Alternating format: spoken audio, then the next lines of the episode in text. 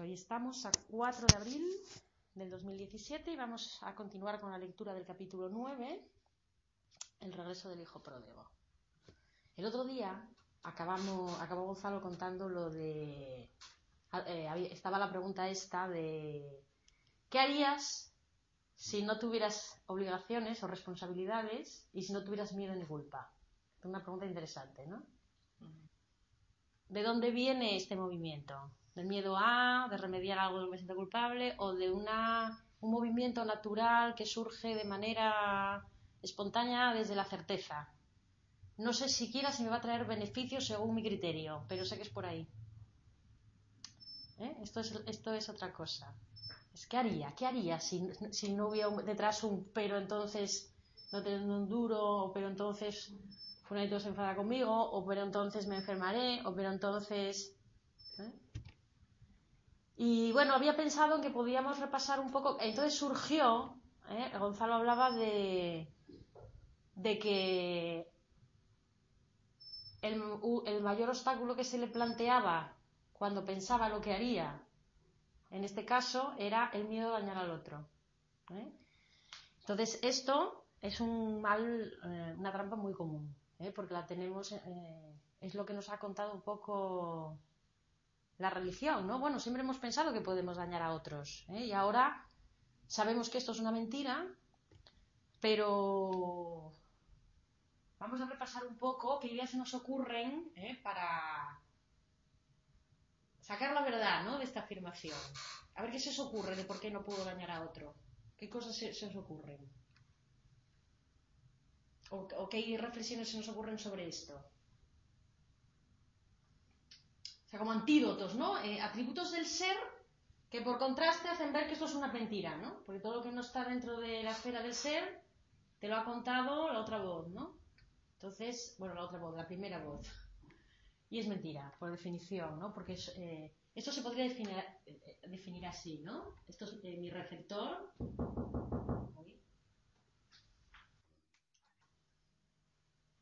Bueno, una y la conocíamos. Hasta, hasta empezar con este tipo de enseñanza tenemos una voz, ¿no? Y esa voz, más o menos lo que te dice, se puede resumir de la siguiente manera. Oye, mira, estás fatal, estás incompleto, te falta, te falta esto, te falta lo otro, eres incompleto, pero si dices, si haces lo que yo te voy a indicar, eh, vas a conseguir ser completo y, sentirte bien. ¿eh? Es decir, no tienes, pero yo ahora te voy a decir por dónde tú vas a conseguir todo eso, eso que necesitas. La otra voz, sin embargo, te dice, eh, no tienes ningún problema. Cambia tu percepción eh, y utiliza tu experiencia em, en la aceptación de lo que es. No hay un error en lo que está pasando. Solo hay un error em, en lo que tú quieres necesitar, porque hay un error previo que es que no sabes quién eres, ¿no? Una voz es, oye, mira, te falta algo y yo te voy a decir por dónde. Entonces, tú vas, esto es lo que el curso llama ir por tu cuenta. Ese tú es, esta voz del ego. Y la otra te dice, eh, tú no tienes que hacer nada, todo está en su sitio. Busca el propósito a lo que sea que tengas y deja que la vida haga y te lleve. Eso es ir con la vida. Esa, eh, eh, la vida eres tú, pero con mayúsculas. Aquí te estaría hablando un 4 mm, descentrado del cero, si, si lo vemos como los planos, y aquí te estaría hablando un 7. Un 7 necesita un 4, un punto 0 para llegar a 1. ¿Lo veis, no? En la, en la gráfica. Es decir, que necesita una identidad técnica, ¿eh? un yo personal técnico para manejarse en el mundo y para presentar a los otros. ¿eh? Entonces, em, estábamos hablando de cómo el otro día comentaba Gonzalo que a la hora de seguir la verdad estaba el miedo a dañar a los otros, ¿no? Y estaba preguntando qué ideas nos pueden surgir para contrarrestar, o sea, para sacar a la luz la mentira que es esto, ¿no? Ah, los otros solo existen fuera del 7.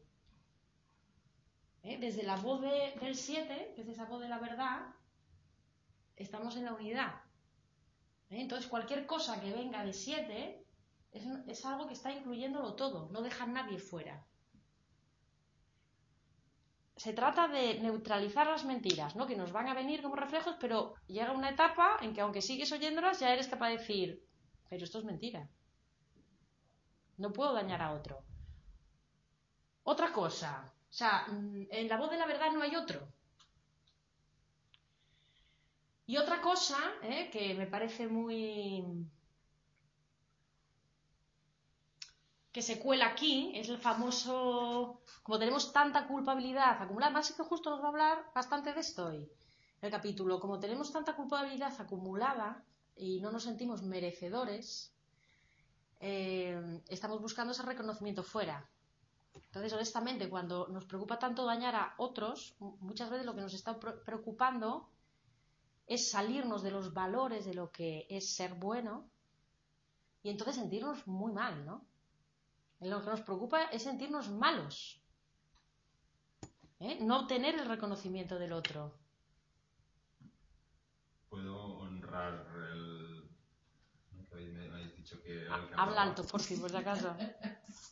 Eh, un ejemplo, yo esta semana, por ejemplo, he puesto en práctica un, bueno, se ha acontecido un, para mí, yo es que le llamaría un milagro.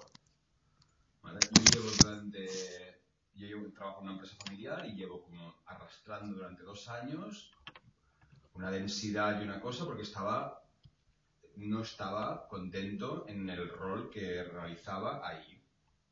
Me sentía, me sentía desvalorizado, me sentía que me sentía que no estaba ocupando el, el, rol, que, el rol que a mí me hacía sentir bien. ¿vale?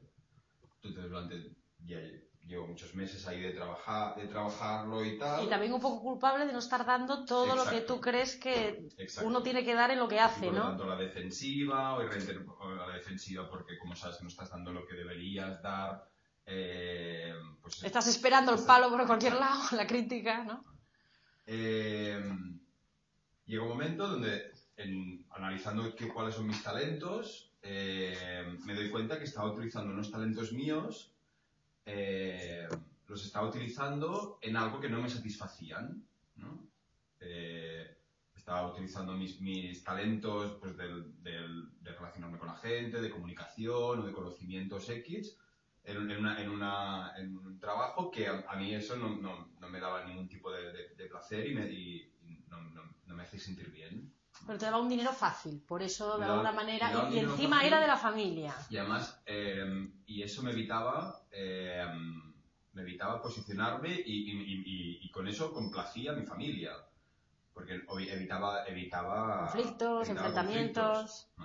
Entonces, la semana, la semana pasada decido que hasta aquí hemos acabado. Es verdad que me había trabajado otras vías alternativas, porque digo, bueno, pues si, si, digo que hasta aquí hemos, hasta aquí, eh, yo no trabajo más para la familia en ese rol, eh, por lo tanto, eh, tenía unas vías alternativas, pero lo gracioso es que yo me, me, me, me, posiciono, me coloco y desde mi verdad digo, yo no quiero hacer más este trabajo porque no me satisface.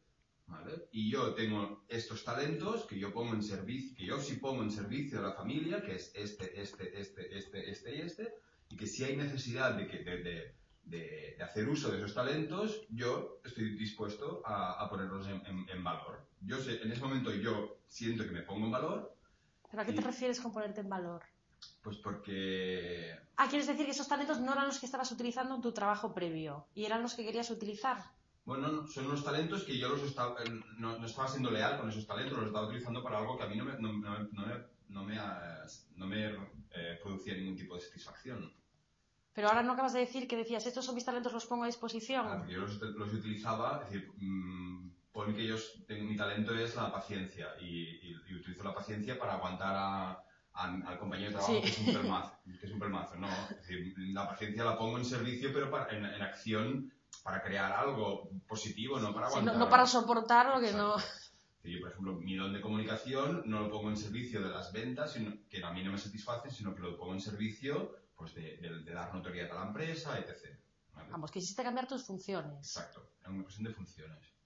Pues mi sorpresa es que entienden perfectamente mi situación, hasta decir, bueno, que te, te, aburras ¿no? de lo que hacen. Pues sí, vamos a llamarlo así, me aburro Eh, Un poco lo que me pasa a mí. me ponen, me ponen, eh, me dicen que no me preocupe, que vamos a encontrar un sustituto que se ocupe de lo que no quiero hacer, que efectivamente se necesitan mis servicios y se necesitan esos talentos para poner, para poner en marcha proyectos que, por su, que me van a pagar por ello y que, y que todo maravilloso, ¿vale? Pero no solo llega aquí, sino que, claro, hay que encontrar un sustituto. Eh, y de repente, nadie había pensado, pero yo tengo una hermana que habla idiomas, porque yo me ocupo de ventas exteriores internacionales, tengo una hermana que habla idiomas, que es súper lista, que además Es es apta para eso. es súper apta para esto, porque además es técnica, en, es tiene más Es conocimiento perfecta sobre- para esto. es perfecta, está en, un- está en una situación también muy, muy, muy densa, porque está en una empresa Y que, Encima no se, necesita que- un cambio. que no se sienta realizada, y de repente aparece mi hermana y, Y lo cuadra y todo. ocupa ese espacio. Y a mí me, me parece fascinante como... Y yo, yo, por supuesto, que tenía miedos, que sentía que, que- que eso sería un drama, que me, me sentiría fatal por no, por no complacer a, a la empresa, por decir que no quería hacer eso.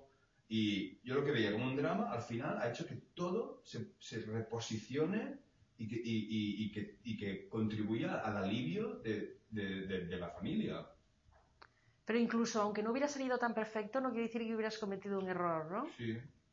A veces no, esto, pues mira, es redondo, ¿no? Y a veces pasan estas cosas, pero claro, tú antes de, antes de dar este paso, tuviste mucho previo de verlo, de que el miedo era muy grande y no dabas el paso, y a costa de verlo, de verlo, porque yo le he oído hablar ya va- no es que de repente uno, ¿no? Lo ve, ostras, pues aquí no estoy a gusto, pues ostras, pues me da miedo hablar, pues igual se enfadan, Mm. Pero, pero yo no puedo estar aquí. Uno bailando hasta que poco a poco el miedo baja, lo tienes, pero no tanto, ¿no? Ese día dices, bueno, tengo miedo, pero no me paraliza, ¿no? Y a veces pasa lo que dice él, ¿no? Es como señales de la vida y esto- eh, yo pienso que a veces es como la suerte del principiante, ¿no? Que te dice, es por ahí, ¿sabes? La vida te... Luego hay otras veces que no sale tan bien y yo digo, son pruebas de fe. ¿Os acordáis? Yo no sé si acordáis cuando leí aquellos párrafos del libro último de Meruá de Jesús. Ay, era algo así como de- que le decía al maestro, si la vida no te fluye, fácil es que te estás equivocando. Dice, esto es siempre. Dice, bueno, no siempre. Algunas veces que no. Que lo que la vida te quiere decir es que insistas. Entonces dice, ¿y por qué esto es así? Dice, para que aprendas eh, la sabiduría. Para que aprendas a distinguir. No era exactamente así, pero era algo así, ¿no? O sea, normalmente- ¿Cuántas veces insistir o algo así, no dijiste? No me acuerdo, porque encima presté el libro y no lo tengo aquí. Pero queda pendiente que lo lea. Me, me gustó muchísimo, porque eh, en realidad el verdadero milagro es que uno llega al punto en que sienta que tiene derecho a seguir su verdad. Y a veces pasa que el ambiente se une y, y cambia también. Otras veces no, pero no quiere decir que lo hayamos hecho mal, ¿no? A veces lo que quiere decir, una terapeuta a mí me decía, una prueba de fe. Quiere decir que tienes que probar tu convicción y tu fortaleza, ¿no? Porque no sería como, si no la referencia sería externa. Ah, me va bien por aquí, me va mal por allá. Pero de esta manera la referencia es interna. Vaya como vaya, ¿dónde quiero estar yo? Y eh, normalmente es cuestión de tiempo que se coloque, ¿no? Pero a veces tarda un poquito más. Pero muchas gracias, y me alegro. El miedo a dañar, el miedo a ser criticado, ¿no? El miedo a defraudar, el miedo a ser malo. Bueno, es que me paro en esto precisamente porque, porque efectivamente pienso que es una trampa muy común en donde, en donde caemos todos, ¿no? A mí, por a mí eh, esto para mí es mi talón de Aquiles, lo que más, lo que más me agobia, ¿no? Y, y bueno, eh, el problema de por qué tan, eh, yo pienso, ve- venía pensando hoy de por qué es tan difícil a veces dar estos pasos, ¿no? De este aprendizaje, es porque, porque, porque no nos gusta sentirnos mal, porque se siente mal. Cuando uno está acostumbrado a reaccionar a las emociones que duelen haciendo algo y de repente se tiene que quedar sin hacer nada o enfrentarse a que una persona no está de acuerdo con tu verdad y te quita un poco momentáneamente el, el beneplácito, esto se siente mal. Y, yo creo que ahí es donde nos rajamos, ¿no? Donde acabamos haciendo algo acabamos usando algo de la vida para rellenar ese malestar, ¿no? Que es lo que nos va a hablar del uso. Entonces, eh, pienso que hay que estar dispuesto a sentirse mal a veces. ¿Eh? Y coger esa sensación solo como una indicación de que, de que estamos en una percepción errónea, pero no caer en la tentación de ir a hacer algo para aliviar esa tensión. Esta, esta es como una tentación muy grande, ¿no? Ahora voy a hacer algo que en realidad no me apetece, que está motivado por el que no quiero sentirme tan mal, el miedo, ¿no? O el que no quiero que, el que me da miedo que esta persona me quite su protección, ¿no? Que hable mal de mí. Ah, de repente te paras y dices, bueno, ¿y qué, y qué, y qué más da? Eh, eh, a mí me pasa que cuando hay algo que me da verdadero miedo y me tiene paralizada, a veces de un instante para otro, eh, es como la lucha, la lucha, de repente te paras y dices, bueno, vale, lo peor, me voy a poner lo peor. Y de repente dices, bueno, es, es, para, es inasumible. Duele, sí, duele, se siente mal, pero bueno, ya estamos acostumbradísimos, ¿no? Al menos que me duela por una buena causa, ¿no? Al menos ahora me va a doler para estar donde yo quiero, no para estar donde no quiero, ¿no? Porque doliendo nos lleva toda la vida. ¿eh? Porque e, esas cosas que hacemos para quitar el mal sentimiento, ¿cuánto nos, cuánto nos dura el alivio?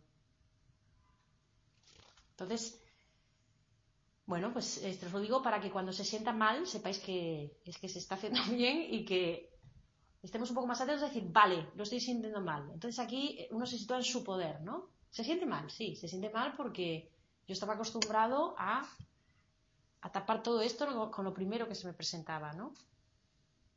A tapar todo esto. O sea, como yo me siento incompleto, ¿eh? acordaros, esta voz dice dos cosas. Una, eres incorrecto. Dos, te voy a decir todo lo que hacer para ser correcto. Mientras que la otra te dice, quédate ahí. ya estás pleno. Deja que, si hay algo que tiene que ser transformado, la vida lo hará si tú no interfieres. Y aquí lo que nos mina es la duda, porque si mientras se siente mal, es la duda, es la duda. Tú te estás sintiendo mal porque estás imaginando todo lo que temes, pero es que en realidad no sabes nada. Lo de imaginarse lo peor es solo para decir, vale, ya pude asumir lo peor, vale, pues ahora me puedo relajar, ¿no? Porque si puedo asumir lo peor, lo de entre medias ni decir tiene. Entonces, bueno, pues te quedas sintiéndose sin sabor y a ver qué pasa. Ese es, un, es el camino nuevo. Y es que ahí es donde nos rajamos, porque como vamos en el fondo con la intención de... En el fondo empezamos como niños queriendo quitarnos las sensaciones agobiantes, a la que viene eso, mmm, entonces va a pasar, entonces nos damos cuenta, anda, mira, estoy, estoy usando esto para aliviarme, estoy usando lo otro para aliviarme. Al principio se observa, sin culpa, este es un error, estoy en este error todavía.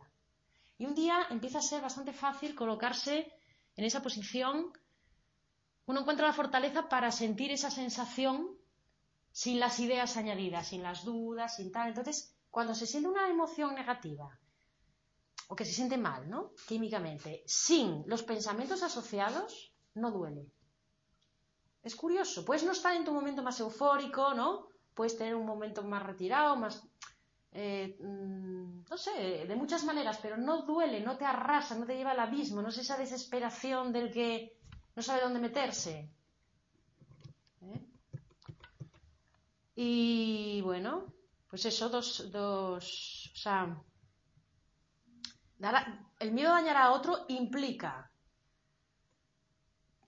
ese otro representa algo externo, ¿no? Que estoy usando lo de fuera para sentirme bueno o para tapar el miedo que también me da hacer algunos cambios y, todo ello eh, dentro de la idea de que en realidad la voz de la verdad, en la voz de la verdad, no hay otros, estrictamente hablando. O sea que lo que yo siento que es la verdad desde el 7 a través de mi receptor, que no tengo otro para recibir el mensaje, eso, eso es una respuesta que está en total armonía y cohesión con todos los demás elementos de la creación. O sea, aunque mi percepción habitual me diga, ostras, esto va a crear un caos, si, yo he llegado a la certeza de que ese es el camino, pues a lo mejor me puedo repetir sin parar.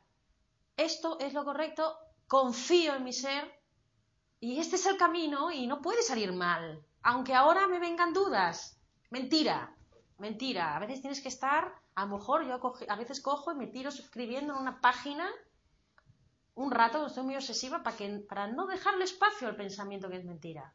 Hasta que poco a poco la química va cambiando.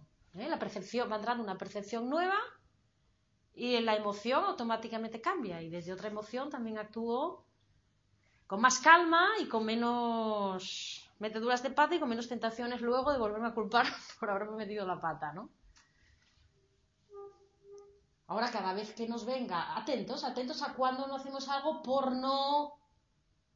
Hay mucho autoengaño también en esto, ¿no? Como yo no me atrevo, no, pero los niños, ¿no? Pero, ¿sabes? Lo que sea, un valor, un valor. Bueno, vamos a leer porque nos van a hablar mucho sobre esto. Sigo donde dejamos la, la semana pasada. Lo último que leímos la otra vez fue, todos vosotros sois los hijos e hijas pródigos a los que constantemente se les da la bienvenida a su hogar, que es el seguro abrazo de vuestro Padre, un lugar seguro y donde uno se siente amado. Somos seres perdidos que buscamos desesperadamente el hogar, al cual somos siempre bienvenidos, pero nosotros estamos colocando el hogar en otro lugar, ¿no? Entonces seguimos. Dice, piensa en tu... Vamos a hablar del uso, ¿eh? un concepto, no sé si salió ya la semana pasada, del concepto de uso. Uso quiere decir que estoy necesitado, ¿no? El uso va asociado a estoy necesitado, soy incompleto, oye, mira que te falta, entonces te voy a decir qué, puedes usar, ¿no? Para remediar esta situación. ¿eh? Si haces lo que yo te digo, vas a triunfar. Piensa en tu coche, en tu ordenador o en cualquier otra cosa que uses. Sin un usuario tendría alguna función, ¿Eh? como que no tiene esencia en sí mismo, excepto por el uso que tú le das. ¿Sería algo? Un automóvil abandonado y sin usuario podría convertirse en el hogar de una familia de ratones. Un ordenador podría ser cubierto por un paño y servir de base sobre la cual colocar un florero. Entonces, una persona que no supiera lo que es podría tomarlo por lo que él o ella quisiera que fuera, aunque en ningún caso el usuario intentaría intercambiar roles con él. Ah, es decir, nos está diciendo primero que el significado que le damos a las cosas de manera tan automática se le hemos dado. Por eso un curso milagro, las primeras lecciones, estás 30 mm, o 60 días repitiendo. Eh, nada de lo de que aquí tengo significa nada, nada significa nada. Todo significa lo que yo quiero que signifique. ¿eh? sea, esta mesa es mesa porque yo he dicho que la voy a usar para esto. Uno, eso. Dos, que se le puede dar cualquier otro uso o cualquier otra cosa. Y tres, que con este tipo de objetos, por ejemplo, que acaba de mencionar, como coche o una mesa o un ordenador, podrías usarlo para lo que quisieras, fuera lo que acordaste o fuera otra cosa nueva, pero en ningún caso intentarías intercambiar roles con él. Es decir, que en ningún caso creías que eres el ordenador, que eres el coche o que eres cualquier, una, cualquier cosa de las cosas que usas. Más o menos tienes bien claro que lo estás usando, pero no eres tú. ¿eh? La ropa, lo que sea. Eh, cuando, te, cuando se produce un accidente, no es lógico considerar que el coche ha sido el culpable debido a los errores que ha cometido su usuario. Sin embargo, en cierto modo, ese intercambio de papeles es similar al que tú has intentado hacer y es como echar la culpa al coche por un accidente automovilístico. Has intentado intercambiar tu posición con la de tu cuerpo. Aquí quería ir a parar. ¿eh? El cuerpo no es diferente de ese ordenador o de ese coche o de esa mesa. Estoy diciendo que el cuerpo es algo que no eres tú y que estás usando, ¿eh? que has usado para un propósito. Entonces, eh, a lo mejor con el ejemplo del coche nos puede parecer absurdo echarle la culpa al coche, ¿eh? a lo mejor de, haber ido a 200 por la carretera o, borracho o lo que se os ocurra. Y aunque nos pueda parecer absurdo, lo que nos dice es que es un poco lo que hacemos con, con el cuerpo, ¿no? Echarle la culpa al cuerpo, o sea, no darnos cuenta de que el cuerpo está respondiendo siempre a las órdenes que vienen de arriba, pero, ¿eh? por ejemplo, se enferma, ah, el cuerpo se enfermó, ¿sabes? Es como enfermado. ¿Mm? Es como que le echamos la culpa al cuerpo de lo que nos pasa, ¿no? O, o las emociones me poseen, o me, me has cabreado, ¿no? Es como eso externo tiene la culpa. Has intentado intercambiar tu posición con la de tu cuerpo, afirmando que él te está usando a ti en lugar de lo contrario. Lo haces porque te sientes culpable e intentas deshacerte de ese sentimiento. ¿eh? Resulta que nos sentimos culpables e intentamos deshacernos de ese sentimiento. Mi cuerpo me hizo hacer esto. ¿eh? Cuando eh, hablamos de emociones y pensamientos, prácticamente estamos hablando también de cuerpo. Estamos hablando de la parte mm, del desdoblamiento. ¿Eh? Es, biología sutil, pero es parte de lo mismo. Mi cuerpo me hizo hacer esto. Parece la afirmación de un niño en referencia a un amigo imaginario. Como te sientes culpable, delegas que la culpa la tiene otro al afirmar que en efecto tiene un amigo creado por su imaginación, el pequeño anuncia que no está controlando su propio cuerpo. ¿Y acaso el ego no es un amigo imaginario para ti? El amigo imaginario de los niños es el ego. Al niño lo ves clarísimo, ¿no? Mira, se lo está imaginando. Pero no vemos tan claro ¿eh? que nosotros hacemos lo mismo, porque de hecho, hasta que no empezamos a indagar un poco, ni siquiera sabemos que hay un yo real, Solo conocemos al imaginario, ¿no? Es el que nos ha hablado siempre, el que nos han contado, el que se guía por las cosas que se dicen en el mundo. Puedes creer que en algún momento vas, a estar más inspirado o menos, pero no sé, yo nunca. Y eso que había oído conceptos como la guía interna y tal, pero no tenía tan claro que había dos fuentes, ¿no? Una habitual y otra que había que ir dejando activarse, suprimiendo la habitual. Es la única manera de activarla. Hijo de Dios, no necesitas de un amigo imaginario cuando a tu lado tienes quien siempre te brindará su amistad y te demostrará que no tienes necesidades.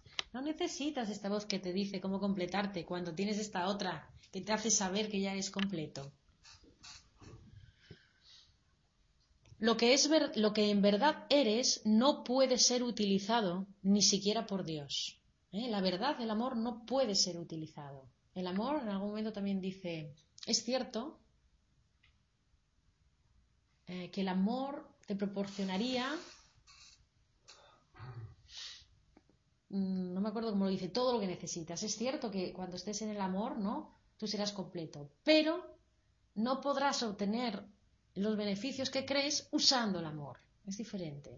O sea, eso está ahí para ti, pero hay que ver cómo enfocarlo. Y esto es lo que vamos a intentar echar un, un poco de luz.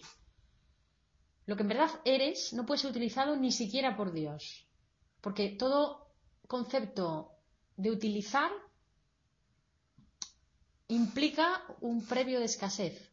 ¿eh? Entonces, como lo que Dios creó es completo, como lo que tú eres es completo, no puede ser utilizado simplemente. Como Dios iba a utilizar algo. Si es la definición de, plenitud, complexión, origen, amor incondicional, conocimiento. Sacamos un poco la, quitamos un poco todas las referencias habituales a la palabra ¿eh? y, nos referimos a un origen de verdad. Nos referimos a eso que sabemos en el corazón que tiene que existir, ¿no? Aunque desesperemos en un mundo en que parece no verse, ¿no? Ahí, eso es Dios, ¿no? Es, esa esperanza que nunca hemos perdido, esa voz ahí que resuena de, esa voz que dice tiene que haber otra manera, ese recuerdo.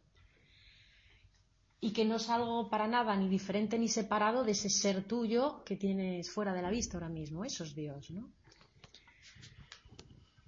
Es la verdad, es el amor, es lo que une, es el origen.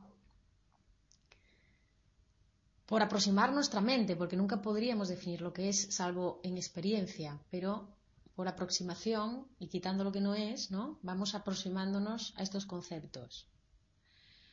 ¿No ves que solo en el engaño puedes usar a otros que son como tú? Aprendes tu concepto de usar a los demás a partir de la realidad que has creado. ¿Eh? A partir de la realidad de separación que has creado, de ahí surge, ¿eh? porque ¿qué es la separación? La supervivencia, la escasez. De ahí surge la necesidad de usar, ¿no? Porque ya me está faltando.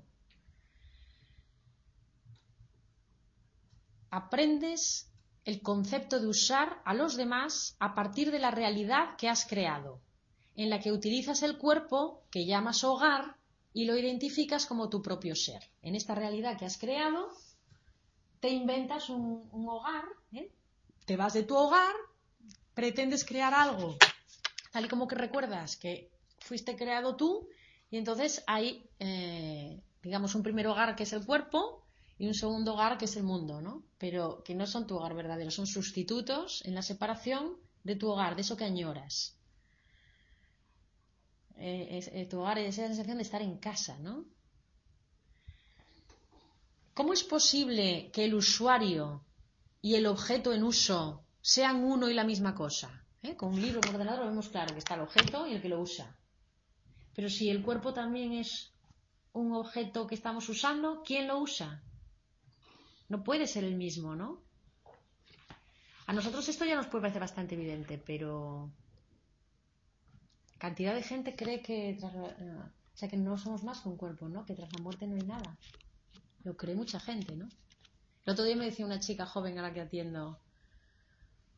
Yo es que creo, no, que, que además es inteligente y yo creo que mm, todo lo que le pasa es muy joven, pero empieza a tener, empieza, es de estas que se pregunta que no le cuadra, que, que va muy veloz y que no, no encuentra, ¿no?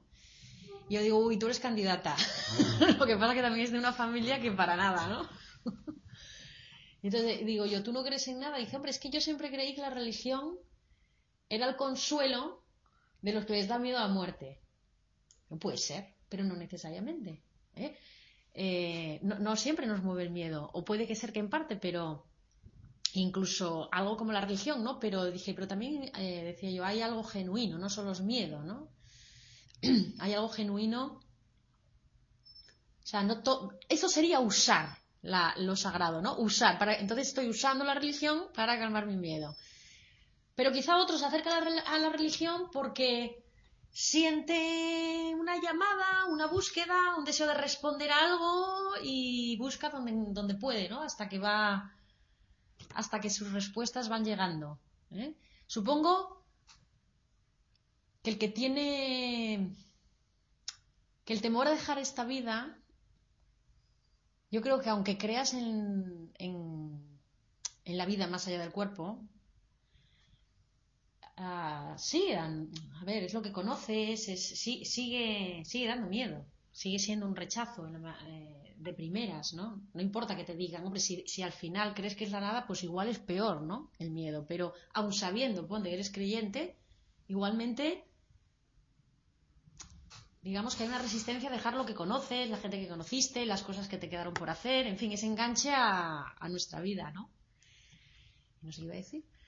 Pero que Pero no crees que, no solo sea, lo- ¿eh? pero no crees que es un enganche. Más que nada a conocer cosas nuevas, a, s- a sentimientos nuevos. No es tanto el temor a la muerte por morir o dejar el cuerpo. ¿Y qué más? Pero ¿no ves que estos son argumentos para llamar al miedo de otra manera? Ah, pero no, es porque... No, no, no, no. ¿Qué más da por lo que sea? ¿Hay miedo? Es que no creo que sea por lo mismo para todos. No, no, eso, Claro. eso estoy de acuerdo. Pues será por conocer. Yo personalmente, a mí lo que, lo que me asusta de morir es la sensación de no haber descubierto el sentido de la vida. O no haber vivido. Yo te he dicho eso, pero es un tema de que a lo mejor cuando te llega y no te la esperas, porque, ¿me entiendes? Una cosa es una persona que tenga una enfermedad y, y, bueno, y al final, pues, pero aún con esa enfermedad y luchas, muchas veces el temor a la muerte es el temor no haber vivido lo que tú crees, Habla alto, por fin. lo que tú crees que deseabas vivir. No lo sé. O, o ya ni eso, o, la plenitud, bueno, sí, eso, eso. Sea de una manera de otra, o de otra lo que deseabas, es la sensación de no haber cu- cumplido un propósito preciso, ¿no? Pero es que justo de esto nos va a hablar ahora. Yo pienso que va por ahí. Pero también está también como el miedo a dejar de ser, ¿no? Para mucha gente, el miedo a dejar de ser, el miedo a, a punto final. Tú imagínate que el que cree que se acabó todo, es un punto muy rotundo, ¿no? A- a- porque toda vida de cualquier persona ha tenido ahí sus intentos, sus sufrimientos, sus... eh, y de repente esa sensación de, bueno, ¿y esto para qué? ¿Para desaparecer del mapa? No, no es tanto igual la idea de desaparecer, es decir, la falta de sentido, ¿no? Es la falta de sentido. Y, y bueno, yo te lo decía porque a veces cuando hablamos de la muerte, eh, yo tam- también lo he observado en mí, ¿no? Como que siempre buscamos... eh, no, pero yo en realidad lo que te... Bueno, al final llámalo como quieras, pero es un, un filón, un punto en la vida que aunque el que, que el que más, lo que siempre decimos, diga lo que tenga asumido, digamos que... Bueno, aquí consciente no sabemos pensar mucho en ella, o nos pide desprevenida y entonces no sabemos qué hacer, o a algunos les agobia mucho, pero es algo que está ahí, ¿no? Y que, no, y que en nuestra cultura tampoco... o sea, lo más que tenemos es el juicio final, que ya es bastante también peliagudo, tal y como lo cuenta la religión, ¿no? Es como decir, madre mía, encima eso, ¿no? encima voy a tener que pasar recuento de todas las... Es como esa sensación de todo lo que oculté y más o menos de cara a los demás, ahora se va a saber todo. Un poco de esto también para los muy religiosos, ¿no? Hay muchas cosas asociadas. Pero dice, ¿cómo es posible que el usuario y el objeto de uso sean uno y la misma cosa? Ah, pues no sé para qué venía esto. Bueno, esta locura hace que el propósito de tu vida parezca ser la utilidad. Esta locura de creer que el cuerpo que estoy usando es también el usuario hace que el propósito de tu vida parezca ser la utilidad. A ver, ¿cuánto puedo reunir que me sea útil para brillar? Para ser especial, ¿no? Cuanto más útil resulta tu cuerpo para ti y los demás, cuanto más útil, porque se me ocurren ideas, ¿no? De como un cuerpo más útil y menos. Y los demás, un, cuerpo, unas emociones y un raciocinio, ¿no? Más valioso lo consideras. ¿Eh? Cuanto más te permite intercambiar, cuanto más útil sea, más lo valoras. ¿Eh? Un cuerpo enfermo, avejentado o se considera menos valioso, ¿no? Luego nos lo va a decir mejor. Han pasado siglos desde el inicio de la creación y todavía ni tú ni tus hermanos y hermanas habéis aprendido la lección de las aves del aire o las flores del campo. ¿Eh? Porque, de nuevo, el estar muy pendiente de para ¿eh? Cu- cuántas monedas tengo para cambiar, cuántas mo- monedas tengo en el Monopoly, ¿no? Para, inter- para comprar. ¿eh? Digamos que esto es el cuerpo, un cuerpo útil es una moneda de cambio. Entonces, no has aprendido la lección de las aves que no tienen que pensar para simplemente se les presenta la, eh, la manera de sobrevivir, ¿no? Todavía no has aprendido esa lección porque si sigues valorando el cuerpo así, sigues pensando que estás necesitado. Es decir, no sabes quién eres. Fíjate qué de pistas tenemos para descubrirnos en cuando no somos, ¿eh? que es la manera indirecta de acercarse, de permitir la entrada a lo que somos. No, somos cuando vemos Jolín, es que, es que a mí me parece increíble como lo dice. Yo tengo ejemplos en la camilla de- de gente contando continuamente. Yo qué sé, el otro día me contaba una chica que empezaba a entrar a los 40 y, o no, esta ya creo que está rodando los 50. Decía, claro, es que siento que yo cuando era joven, como que obtenía favores inmerecidos, ¿no? Como que, bueno, porque eres mona, te ves joven, y algunas veces decía, notaba que conseguía puestos de importancia solamente por eso, ¿no? Y ahora que empiezo a entrar en otra edad en donde ya no eres tan vistosa, como que siento que pierdo eso. Claro, detrás de esto, ¿qué? Hay una infravaloración de ti misma brutal. Un miedo. Claro. Miedo, pero es una infravaloración. O sea, el miedo te hace infravalora- infravalorarte. Bueno, Porque estás pensando que te han escogido o que te han dado una serie de cosas por tu físico. mm, bueno, ella más bien se refería a que ponía de manifiesto una evidencia que es verdad que esa- eso pasa. ¿eh? Las chicas a veces, tal y como funciona en la sociedad, ¿no? El, el hombre-mujer, muchos de los hombres crean facilidades a las chicas cuando son monas, ¿o no? Entonces ella lo que se refería es que sentía el miedo, sí, hay inseguridad, ¿eh? la inseguridad tiene que ver con este lado, efectivamente, que hay, que hay de- detrás de esta consideración, tiene un problema real, este le está diciendo, oye, vale, sí, tienes este problema, ahora eres una mierda porque tienes 50 años, pero mira, vete y hazte la cirugía o cómprate esta crema o yo qué sé. Te voy a decir cómo hacer, ¿no? O busca la inmortalidad. Y este te dice, no tienes ningún problema, no necesitas esos favores, ¿no? Tú ya lo tienes todo. Esa es, sí. Miedo, inseguridad, es decir, identidad falsa, ¿no? Pero no nos pasa a todos un poco. No, eh, no sé, este es, un ejemplo muy concreto, pero ponle mm, a un hombre a lo mejor en la sociedad se le valora un poco por un poco por la economía, ¿no? Un hombre que de repente le quiebra la empresa. Eso es un conflicto súper típico de un hombre a cierta edad, pum, infarto, ¿no? Porque perdió su sentido del valor, ¿no? O si pierde por eso, eh, cuando los médicos, los pocos médicos, ¿no? Que ante la evidencia de la nueva medicina, ¿no? Se quedan sin ejercer, sin el reconocimiento que tiene un médico, ¿no? Sin el sueldo que tiene un médico, bueno. Eh, y que encima están en la lista negra del colegio de médicos, literalmente, ¿eh? pues dices, bueno, eh, bueno, yo lo- me parece que, que- que hay bastante valor ahí, ¿no? como, bueno, y pongo este ejemplo que es el que tengo más claro, pero cualquier otro, es decir, el que dice, bueno, he visto una verdad y claro que lo sufro porque todavía no soy mi ser, ni mucho menos, claro que, que sufro, ¿no? El haber perdido este estatus o el haber perdido estas comodidades o esta valoración, pero la, la, eh, es más fuerte, no puedo hacer otra cosa, ¿no?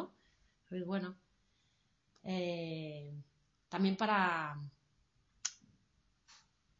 para tener herramientas, ¿no? Cuando nosotros, por seguir la verdad, sentamos que perdemos algo, eh, poder decir, ni tengo nada que perder, ni la verdad me puede llevar por mal camino. Puede que, no, puede que me siga sintiendo fatal, puede que siga pleno de dudas, pero si yo centro mi atención en ese concepto en el que creo, yo me lo creo. Otra cosa es que yo esté pasando un momento de apuro y mis emociones no acompañen, ¿no?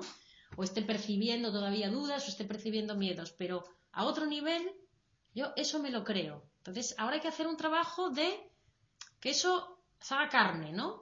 Me lo creo, quiero decir que soy capaz de, con mucha concentración, decir, "Va, esto me está dando miedo, pero es mentira. Yo antes no creía que era mentira. Cuando me decían no te preocupes, me parecía como, ¿cómo no me voy a preocupar? ¿Pero tú qué crees? ¿Un irresponsable? ¿Sabes cómo no me voy a preocupar? Porque no me creía que no tenía problemas o que era una cuestión de percepción. No, me lo creía ni me lo imaginaba, vamos. Yo, las cosas son así y no hace tanto, ¿eh? ¿Qué me estás contando? ¿Que esto que estoy viendo es mentira? Entonces, cuando uno se siente inseguro, cuando empieza a dar los primeros pasos en la verdad, decir cuánto valor hay en esto, por más que me sienta atemorizado, por más que todavía me sienta mal, por, por más que mi vida no haya cambiado nada, hay como un sentimiento de el simplemente el hecho de saber que estoy siguiendo con certeza el camino de la verdad, creo que da una satisfacción mucho mayor que todas esas cosas, ¿no? Porque al final es lo que decían los hermanos más, ¿no? Más leña al fuego, ostras, que se me acaba lo que me daba, más, más. Entonces es siempre como un calvario, ¿no?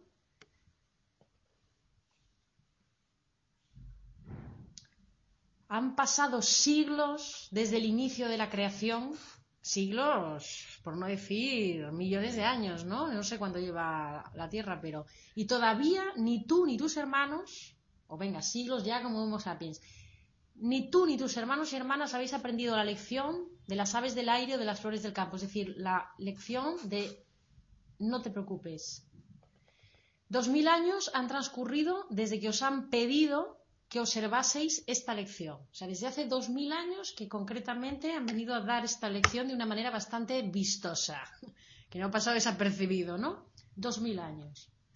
Los lirios del campo no se siembran ni se cosechan, y sin embargo crecen. Las aves del cielo viven para entonar una canción de júbilo.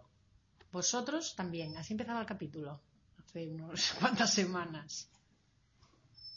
Vivimos para entonar un canto de júbilo. Suena bien, ¿no? ¿Qué tal si eh, que nosotros pensamos, no, vivo para mis responsabilidades, mi tal, el seguro, el médico, las revisiones, las detecciones precoces, las mamografías, los seguros de vida, la hipoteca, lo que te dé la gana, ¿no? Cuando en realidad lo único que tenemos que hacer es entonar una canción de júbilo, ¿no? Mientras surfeamos la vida. Bueno, a mí me anima que este libro me lo diga, ¿no? Porque, como le concedo autoridad, ¿no? Digo, bueno, puede ser que mi mente todavía ande dando tumbos, pero cuando lo leo, sé que es verdad. Entonces es mucho más fácil compensar una mentira cuando todavía siguen apareciendo, ¿no? En algún momento dice, oye, que el ego ya se ha ido. El ego ya se ha ido en el momento que tú ya has aprendido que hay dos voces, ya has aprendido, aunque sea de vez en cuando, a escuchar la otra. ¿Eh? El ego aprendimos a echarlo con un curso de milagros. Ahora te dice, el ego ya se ha ido. Ahora, esto lo, leeremos más adelante, pero ¿qué pasa? Que son circuitos fijos que se han repetido tantos que aunque tú ya... Se, el ego ya ha sido, quiere decir que tú ya sabes más o menos cuándo es verdad y cuándo es mentira, aunque te confundas un ratito. ¿No? Que nos confundimos a ratitos, pero enseguida ya se viene el que se siente mal. Entonces, eh, dice, pero sus viejos programas van a seguir apareciendo como, como una inercia, ¿no? Hay una inercia en las cosas. Y hay una piedra que ya lanza hasta el agua, pero por un tiempo sigue habiendo ondas, digamos, ¿no? Ya no hay más piedras, pero ahora hasta que eso se calme, um, tú tienes que poder ver eso como, como pensamientos que son mentiras. Tú eres capaz de distinguirlo. O sea, es decir, en el momento que por más que te parezca un pensamiento de estos, lo puedes reconocer como una mentira. Y ojo, porque no vale decir es mentira, vale, es mentira porque hice el curso y a continuación me pongo a ver cómo salir de ahí, ¿no? No, es que si es mentira, es mentira. Si es mentira, no es. Pero si es verdad, la duda, ¿no? Si es mentira, es mentira. Y entonces aquí podemos ponernos a meditar, a practicar lo que queramos, ¿eh? y quizá también a, a, estar dispuestos a que se sienta un poco mal las primeras veces. ¿eh? Ese malestar es un chantaje que te hace volver a lo de siempre, ¿no? A aliviar ese malestar. Dices, bueno, pues ahora voy a pasar el malestar. Es como, aunque siga el malestar, hay poder ahí, ¿no? Hay poder. Porque uno se siente mal cuando pierde el poder, cuando se siente en manos de elementos ajenos y, y nefastos, ¿no? Voy a pasar lo que haya que pasar. Porque si tenemos un motivo y un propósito, ¿a qué cambia? Yo a veces pienso morir y a lo mejor pienso, es rarísimo, ¿no? Yo más que me digo, no me lo creo, nunca me lo he creído. Me, me parece muy raro. Pero si de repente, no sé qué decir ahora. ¿Qué estaba hablando antes? Bueno, al tomar la decisión que tomas, pues te puedes encontrar una situación de malestar, ¿no? Estabas diciendo, y, y ese malestar puede venir dado. Ah, eso, eso. Pero sin embargo, la, eh, igualmente morir, pero con una causa, entonces te imaginas que vas a morir para salvar a alguien que quieres mucho. Aquí ya se ve diferente. ¿Por qué? Porque tiene un propósito. Ah, pues lo que decíamos antes, ¿es la, ¿es la muerte en sí o es la falta de propósito, no? O la sensación de que... Mmm, o sea, cuando hay un propósito, hasta la cosa más parece llevadera. Bueno, a, mí, a mí por lo menos, ¿no? Dios desea tu felicidad. Tu ser, la verdad, desea tu felicidad. La vida desea tu felicidad. Como decía Einstein, decide, decide. ¿El universo en el que vives es amable o es hostil? Porque cómo respondas a esa pregunta, esto decía, le preguntaron a Einstein, siempre lo cuento, cuál creía que era la pregunta más importante a la que la humanidad se enfrentaba. Fíjate ya lo que decía, decía, decidir si eh, la vida está en mi contra o en mi favor. Si decido que el universo es hostil, ¿a qué voy a dedicar mis energías? A controlar. Si decido que es amable, más bien voy a dedicarme a unirme con él y ver cómo funciona. A colaborar. ¿no? A colaborar, exacto. Y si mm, no sé si es hostil o no, no tengo ni idea, entonces pensaré que la vida es una lotería, ¿no? Y yo no tendré poder ninguno. Entonces dice, Claro, leemos, Dios desea tu felicidad. Yo antes leía esto y decía, sí, claro. Frase de monja total, ¿no? Dios desea tu felicidad. Y esto se supone que me tiene que consolar. Pero ahora lo leo y digo, claro, veo más allá, ¿no? Es como Dios, el siete o tu ser, va a desafiar tus valores que están en cuatro, te van a hacer pensar que estás en peligro. Pero eh, Dios está ahí en siete. Desea tu felicidad. O sea, es como una confianza, ¿no? No me puede llevar a mal camino. No puede ser. Aunque por un tiempo, en este desfase del tiempo entre lo que tal y lo que se manifiesta, se pueda sentir raro, la duda es algo corrosivo, ¿no? Es algo cuando estamos, yo a veces me doy cuenta, ¿no? Estoy diciendo, ¿por qué? Porque estoy dudando, estoy dudando, he cogido el camino de la verdad, pero digo, ¿y si me estoy equivocando? Estaré siendo mala. Eh, que son, en el fondo, autoengaños para llevarte a hacer lo de siempre y para quitarte ese malestar. ¿Sabes? Entonces dices, entonces ahí me paro y digo, to- aunque sea porque todo lo anterior, o sea, esto que me pide el cuerpo hacer, ya lo hice tantas veces, pensando que iba a valer para algo y no ha valido para nada, no me ha bastado ya, pues aunque sea me voy a equivocar de una manera diferente, ¿no? Porque es que esta ya he probado. Sin embargo, ¿sabes? Que me sigue a veces convenciendo la cabeza de que es por el lado de siempre. ¿Por qué? Porque por quitarte ese malestar. Entonces dices, es mentira, la verdad. La verdad no quiere lo malo para mí, pero es que aunque estuviera equivocada y esto no fuera la verdad, al menos estoy explorando un camino diferente. Entonces ya es una manera de neutralizar la duda, ¿no? Es decir, bueno, es por aquí y es por aquí. No te pares a mirar atrás a ver si decidiste bien. O estamos en una encrucijada y nos volvemos locos a ver por dónde con nuestro pensamiento, en vez de sentir la certeza en un momento dado de por dónde y mientras tanto no hacer nada. O ya hemos tomado el camino, entonces miramos para atrás. ¿Habré elegido bien? ¿Me habré equivocado? Si ya has elegido, tira para adelante, porque aunque te hayas equivocado, en cuanto tú te des cuenta de eso, cuando uno asume el error y vuelve a ponerse lo mejor de su parte, para ello ese error se soluciona solo. No pasa nada. Como como el GPS, ¿no? Cuando te, te dice que tienes que ir por no sé dónde y, sales por la salida que no toca, pero de repente todo se, todo se vuelve a... A reconfigurar. Recalcula, ¿no? recalcula, ¿no? Y, y colabora, y colabora en que llegues al camino que toca. Exacto. ¿no? Al ori- Si un ordenador creado por el ser humano hace, es capaz de hacer lo que hace, yo hace el concepto de los ordenadores celestes en cuanto a la sincronicidad es cómo funciona la vida, imagínate lo que es eso. O sea, es una danza perfecta, ¿no? Si un GPS puede reconfigurarlo todo para que tú te vuelvas a encontrar, ¿qué no va a hacer tu ser? ¿Qué no va a hacer Dios? Que o la verdad, que el ¿no? GPS no te dice, eres un idiota. Exacto. Eh, ahora ahora te, te vas a perder tú en tu, en tu, en tu Exacto. idiotez. Ahora, por idiota te dejo ahí. Claro. No, colabora contigo. Pero sí es verdad que sí, lo que siempre, eh, es una cosa que cuento. que eres un idiota, Exacto. Pero de hecho, si eres un, que eres, eh, si piensas que es un idiota y prefieres eh, contar al GPS que en realidad no te has perdido, pues no te va a reconfigurar nada, tú mismo. Es que, es que es así, es ese ejemplo, ¿no? O lo asumo y entonces me lo reconfigura y aquí no ha pasado nada, o yo me llamo idiota, hago que no me he perdido, que parezca que sepa, que parezca que esté centrado, que sigo perdido. Y, y eso es un poco lo que hacemos, ¿no? Porque, bueno, con el GPS da la risa, pero sí es verdad que cuando miramos nuestra sombra, que llevamos tanto tiempo intentando ocultar de mano, o vamos muy centrados en la idea de inocencia y en la idea de que si es mentira, rápido, o sea, tú tienes que ver el error. Pero una vez que lo has visto, ¿cuánto más te quieres quedar ahí? ¿Para machacarte? ¿Para qué? ¿Es mentira? Al silencio. Y a ver aquí, aquí viene la reconfiguración, ¿no? En algún momento voy a tener claro por dónde. Cuando lo tienes claro, yo personalmente pienso que no hay que hacer nada. Pero no hacer nada tampoco le gusta al ego. Pero es que además el, el, yo sigo el GPS, el GPS eh, te avisa de dónde, por dónde ir Exacto, y, y eres tú quien no lo escucha y quien no está atento exacto. porque te avisa en 100 metros tienes que ir a la derecha y te lo dice y eres tú que estarás pensando en... Exacto, la vida está llena de señales, llena de mensajes. A veces es una intención, un sentimiento, a veces es algo que ves y asocias y dices, ostras, qué coincidencia, ¿no? Pero bueno, ¿cómo puede ser? Pues por aquí, esto es una señal, ¿no?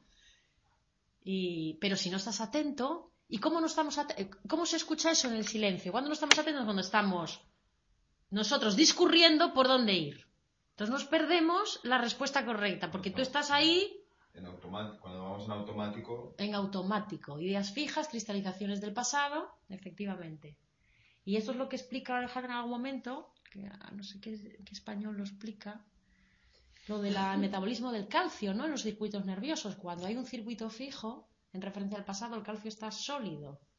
Rea- literalmente, ¿no? Cuando uno empieza a cambiar, para que los circuitos cambien, cuando empieza a entrar en otro paradigma, no sé qué reacción hay que el cambio, que el calcio os lo estoy contando muy mal, pero bueno, mm, cambia su, su estructura, se une, no sé si se une al sodio, y entonces aparece el litio, que es una sustancia, es la sustancia de la felicidad, espero no haber dicho ninguna burrada, pero lo que quiero decir es que cuando un circuito neurológico fijo, ¿eh? o sea, las redes son infinitas, pero tú has aprendido a funcionar de manera y tienes ese circuito fijo.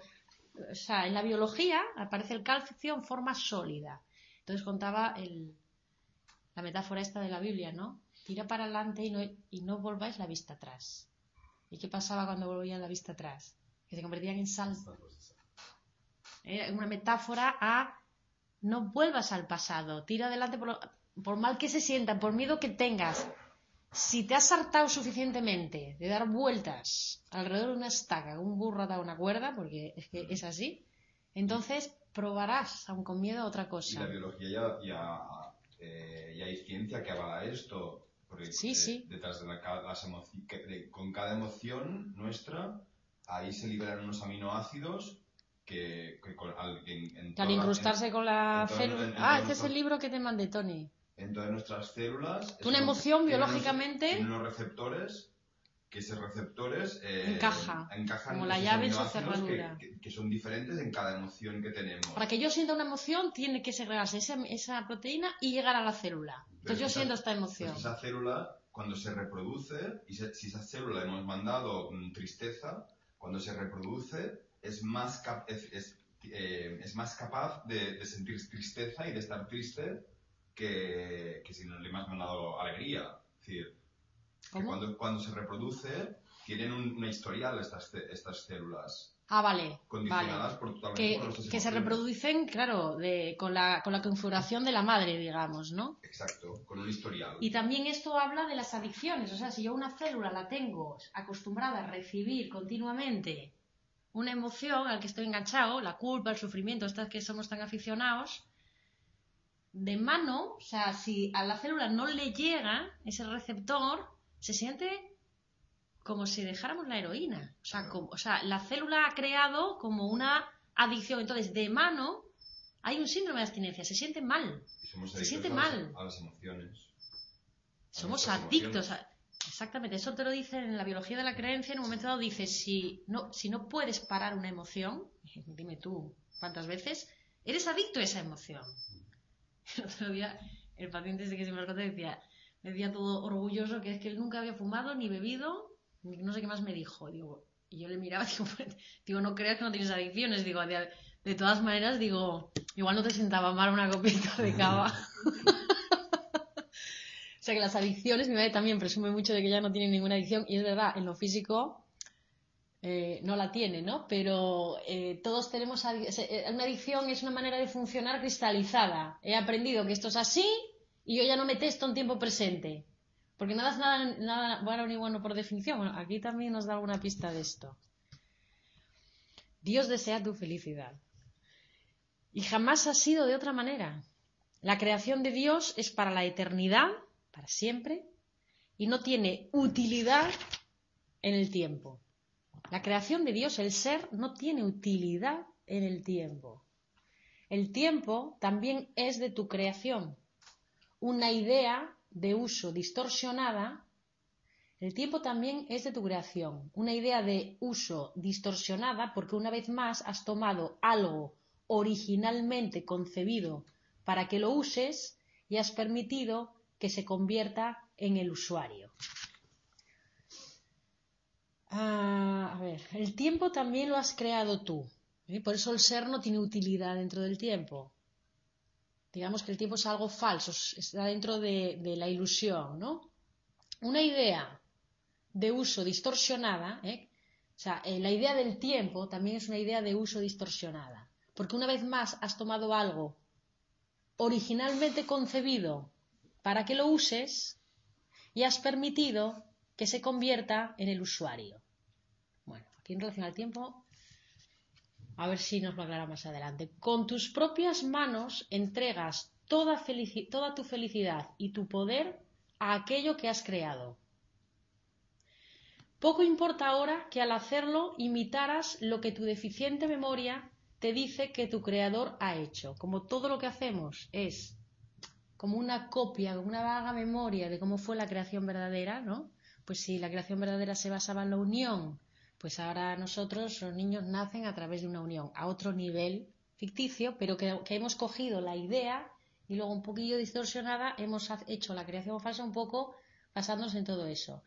Dice, poco importa ahora, con tus propias manos entregas toda tu felicidad y tu poder a aquello que has creado. Poco importa ahora que al hacerlo imitaras a lo que tu deficiente memoria te dice que tu creador ha hecho. Poco importa que sea una imitación de la verdad. Solo Dios puede conceder libre albedrío. Al otorgar poder a cosas como tu cuerpo y a ideas como el tiempo, está equiparando el tiempo al cuerpo y a cualquier cosa que use. ¿eh? Todo eso lo creado para usarlo, porque el tiempo también es como ¿eh? más adelante, es el yo ideal dónde está. Estoy usando el tiempo para sentirme merecedor. ¿no? Al otorgar poder a cosas como tu cuerpo y a ideas como el tiempo, tu imitación del don del libre albedrío se encuentra tan falsamente asentada sobre el engaño, has distorsionado tanto tu libertad, que no comprendes que realmente es una locura. Tu cuerpo no tiene ninguna utilidad para tu poder y el tiempo no fue creado para la felicidad. Tu poder no radica en el cuerpo, da igual el cuerpo que tengas, puedes experimentar el poder de Dios en ti, ni la felicidad depende del tiempo. O sea que cuando pensé, o sea, todas estas cosas, ¿eh? mentira también. ¿Eh? Mi ya está aquí, pero ¿eh? cuando nos entre la prisa o estas cosas, decir, bueno, esta idea es mentira y ahora me voy a quedar aquí sintiendo este malestar, porque claro, eso que te nos viene a chantajear, ¿no? Entonces me voy a salir del momento presente y voy a ir corriendo a cualquier lado. Yo puedo tener pensamiento, pero puedo decir, bueno, es que, es que el proceso de despertar se siente mal. Se, eh, eh, no se siente mal porque tenemos resistencias. Porque por un lado quiero y por otro no quiero. Ay Dios, a ver qué va a pasar aquí, voy a perder mis cuatro cosas, lo de siempre, ¿no? ¿Qué tal si ahora digo, bueno, pues ahora lo, lo asumo, lo asumo voluntariamente, ¿no? Puedo vivir este sinsabor, puedo vivir este aburrimiento, voy a vivirlo. Sin llamar a alguien corriendo, ¿no? Sin pillarme un colocón, ¿no? Que me atonte un poco, o sin, bueno, lo que cada uno tienda, ¿no? Sin, eh, sin echar un polvo, no sabía cómo decirlo. bueno, las cosas que normalmente buscamos para sacarnos presión, ¿no? Eso es usar. Otra cosa es hacerlo en un momento en que sientes que toca. Y otra cosa es usarlo para salir del momento presente, porque escuece un poco. El libre albedrío que Dios te concedió es lo que te ha permitido hacer de ti y de tu mundo lo que quieres. Por el libre albedrío que se te coincidió al ser creado es que tú has podido hacer de ti y de tu mundo lo que quieras. Es lo que te ha permitido vivir la ilusión de ser lo que no eres y vivir en un hogar que no es el tuyo. ¿eh? Porque se te concedió libre albedrío. ¿eh? Por eso has podido crear una realidad entre comillas, en donde experimentar la separación. Ahora miras este mundo con culpa, te dio libre albedrío, hiciste esto, ahora lo miras con culpa y lo ves como una evidencia de tu, de tu naturaleza malvada.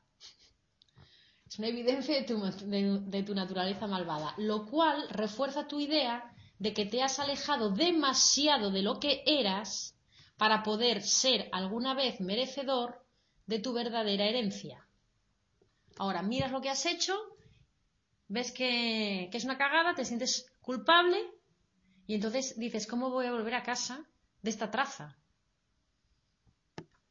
Esta es la culpa que... Por eso, por un lado quiero, pero por otro no quiero. Porque me siento avergonzado, porque me siento culpable, porque creo realmente que lo que he hecho tiene sustancia. Dice una cosa aquí que me gusta. Mm te has alejado demasiado de lo que eras para poder ser alguna vez merecedor de tu verdadera herencia. Temes acabar desperdiciando y llevando a la ruina también esto. Temes acabar desperdiciando y llevando a la ruina también esto. No sé si lo que temes llevar a la ruina es tu ser o el mundo que has creado. Da igual. Para el caso exacto porque uno no requiere temor y lo otro tampoco porque es imposible, ¿no? o sea que por acaso, lo único que podría conseguir probar tu condición de heredero real, entonces tú dices, bueno, ahora como yo, cómo yo me presento, piensas, lo único que podría conseguir probar tu condición de heredero eh, real, es decir, mm, merecedor, sería que pudieras repararte a ti y al mundo para hacerlo regresar a un estado anterior que imaginas conocer. Dices, bueno, vuelvo, pero primero déjame demostrar que lo que hice no fue malo. Esto te lo dice este. El otro te dice, pero si no has hecho nada. pero si nunca te has ido. Estás soñando. ¿Sabes? No tuvo consecuencias. En este escenario, fijaros esta frase que buena. En este escenario, Dios es como tu banquero en lugar de tu padre. Alguien a quien rendir cuentas o a quien pagarle una deuda, alguien que te juzga, un Dios de plano 4, en vez de tu padre, que está ahí para, para amarte incondicionalmente. ¿no? Tendrías que probar a Dios que puedes salir adelante antes de pedirle ayuda. Por eso vamos por nuestra cuenta, por eso esa compulsión, ¿no? Me voy a poner presentable para poder ir a mi ser y la manera que yo concibo de estar presentable es seguir las pautas de este que me dice, oye, que estás muy mal, que así no puedes ir, que eres un vil pecador. Pero mira, vamos a hacer esto. Y tú sigues perdiendo el tiempo y el tiempo dando ruedas alrededor de la cual que te dices, oye, pero si es que no he conseguido nada.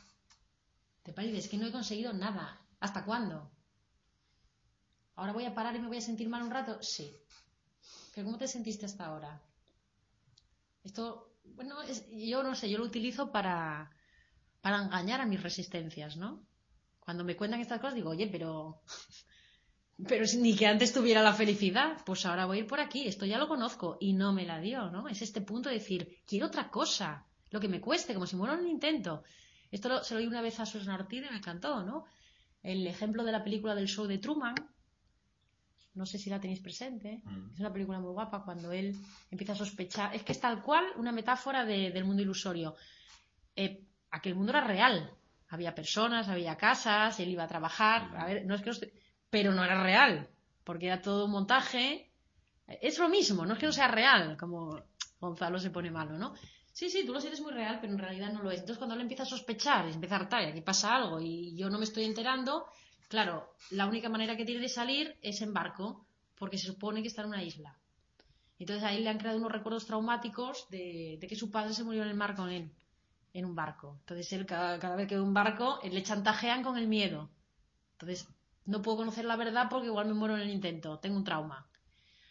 Hasta que ya la altura es tal que dice, se acabó, ¿cómo se muero?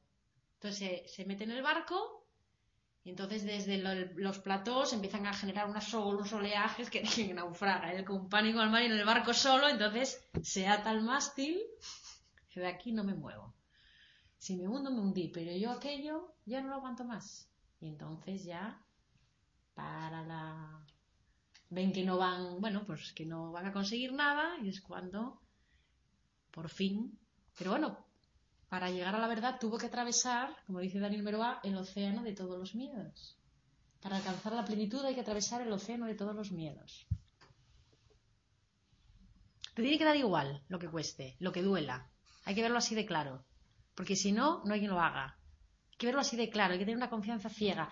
Yo no sé, pero a mí estos libros dictados me, refuerzan la fe muchísimo, ¿no? que, los que van por delante se han tomado la molestia de guiarnos, ¿no? Con, un mensaje tan increíble, ¿no? O sea, no me hace dudar. A cuando la gente me dice, bueno, es que hay cosas que no estoy de acuerdo. Digo, bueno, mira, sí, vamos a discutirlo con Jesús, que a lo mejor se le fue la olla, ¿no? Te puedes creer, no Jesús, me da igual que sea Jesús o que sea Películas Palotes, pero cuando lees esto percibes algo, ¿no? Pero claro, cuando llegan las resistencias y ves que todo está amenazado, si, si has empezado antes de que sea tu hora, vas a decir, no, yo esto no me lo creo. Pero en realidad, más honestamente, ¿qué sería? No, estoy dispuesto, no soy tan harto como para soltar la mentira. Bueno, bien, pero eso es poder, no quiero. Ahora no es mi momento. Esto es poder. No puedo, es mentira, no estoy de acuerdo. Que... Esto no es poder, esto es como... ¿eh? Te veo con el cuello. eh, estoy mirándote a un gesto. Sí. Ahora no, pero ah, ahora te estaba viendo y tienes una, una, haces como algo así, que es lo, eh, la tendencia que tiene tu cuello hacia un lado. Como que tienes una, un, un gesto de escucha que se te va así para un lado. Bueno. mira, mira. Yo, cuando, cuando empecé a, a, a, a- seguir el instinto y a no dar por válido y empezaron a cambiar, y empezaron a cambiar cosas, un día recuerdo que me, me apareció una idea y dije, y yo pues me apareció la idea de que, de que si eso me iba a llevar a, a querer cambiarme de sexo.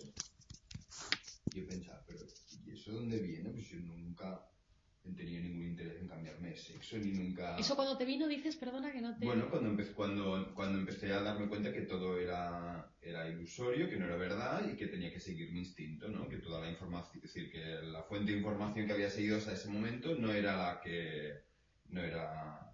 no era la... No te había llevado a ningún lugar llegado- no llegado de interés. Exacto. Exacto. Y, em- y cuando ya empecé a, a no dar por válido esa fuente de información, ¿no? Empezaron a pasar cosas, a cambiar cosas. Y, y, y un, un día apareció esa idea del cambio de sexo. Y digo, pues, no, entendía dónde había aparecido.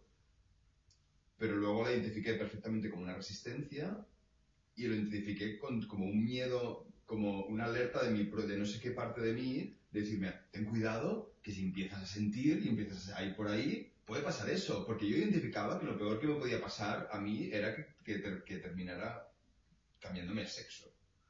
Pero cuando di, bueno, no Vale. sé si me cambiara el sexo. pues, Había un previo en que tú pensabas que eso era como un punto al que podías llegar y, y era terrible. Y cuando Sí. empieza la verdad a aparecer, se te cuela esta idea como para, que, pa- para, para, para apartarte del Exacto. camino. Exacto, como, como pa- para boicotearme en, esa, en ese nuevo camino.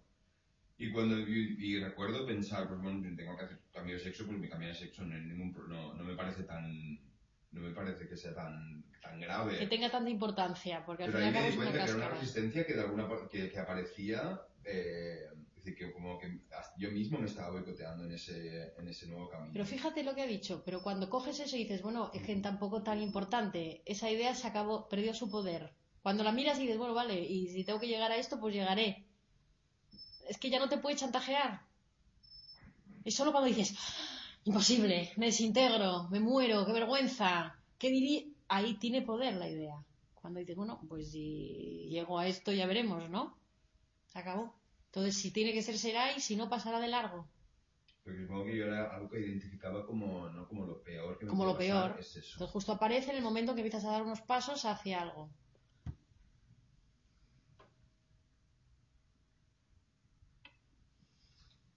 Interesante, ¿eh? Mira, Miguel se decía, no viene el que habla, decía Luisa. Digo, no llegaremos a las nueve.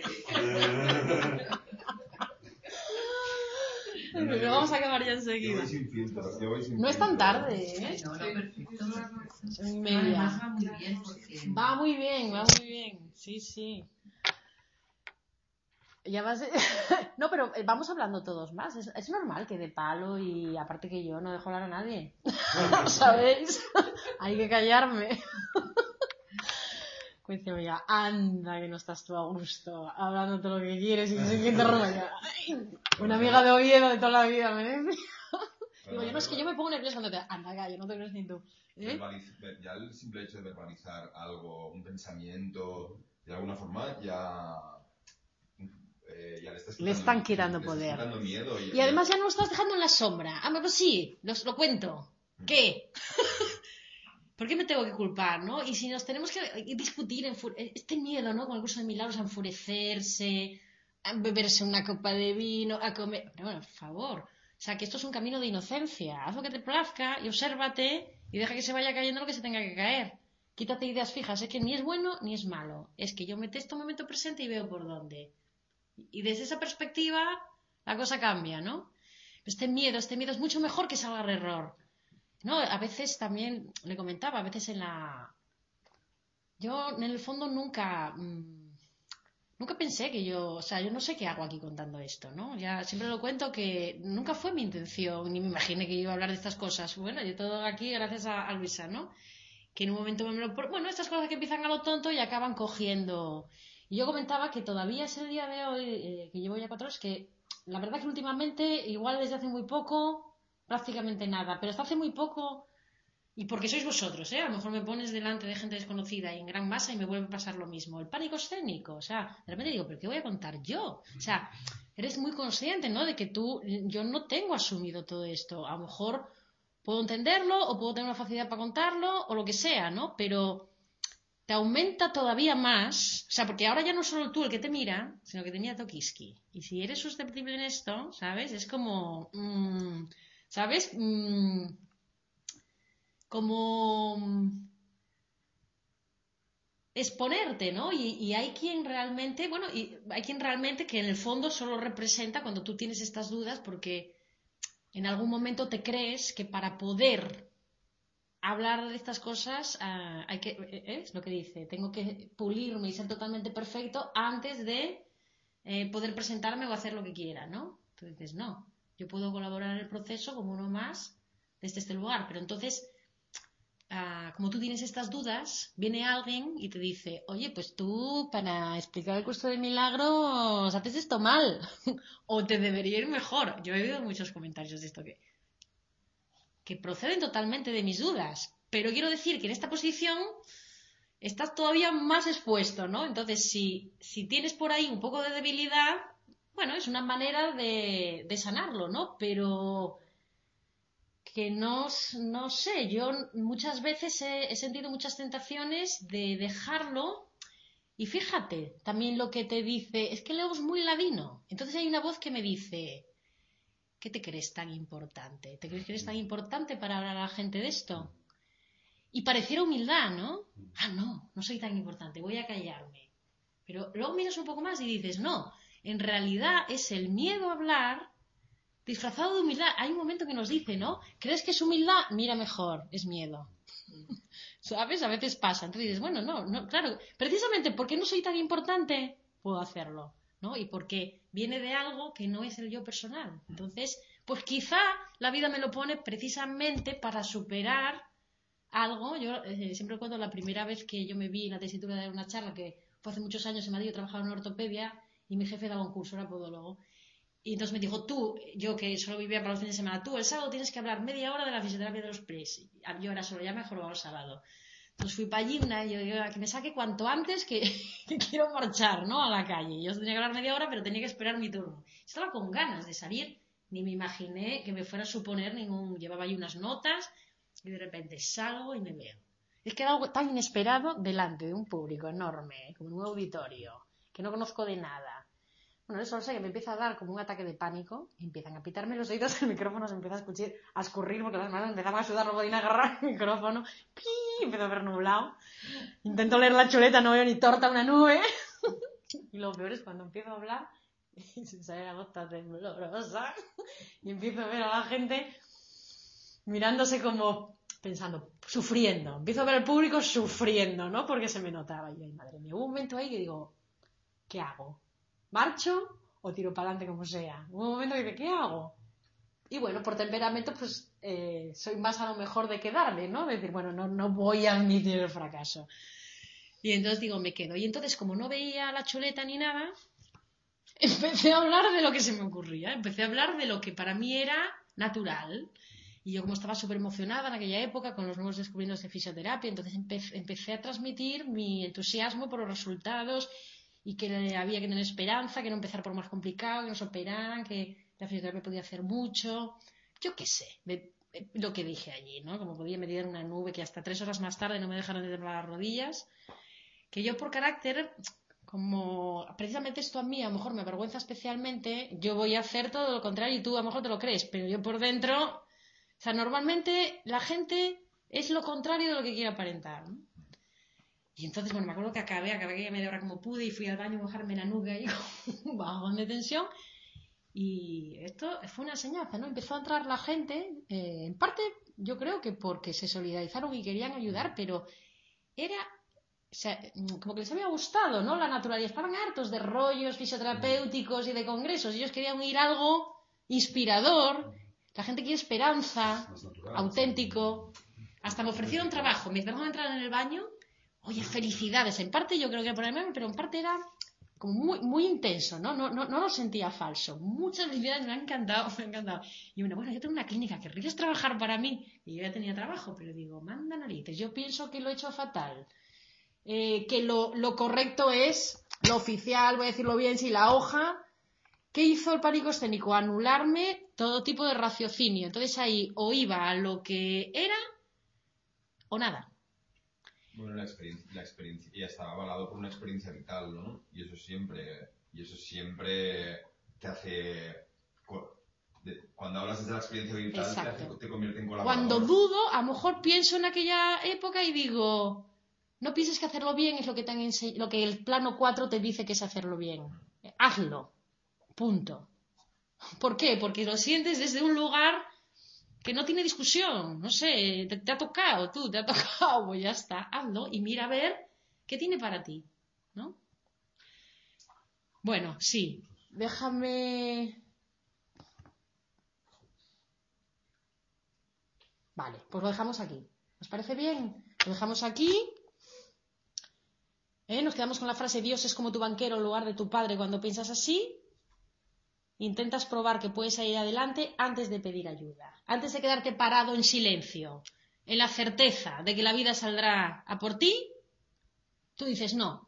Antes de merecer eso, voy por este camino por mi cuenta hasta estar lo suficientemente presentable para que la duda del ser me hable. Es un poco como... Muchas gracias, chicos. Nos quedamos nosotros si queréis comentar algo, ¿eh? pero no leemos más. Y nos queda nada.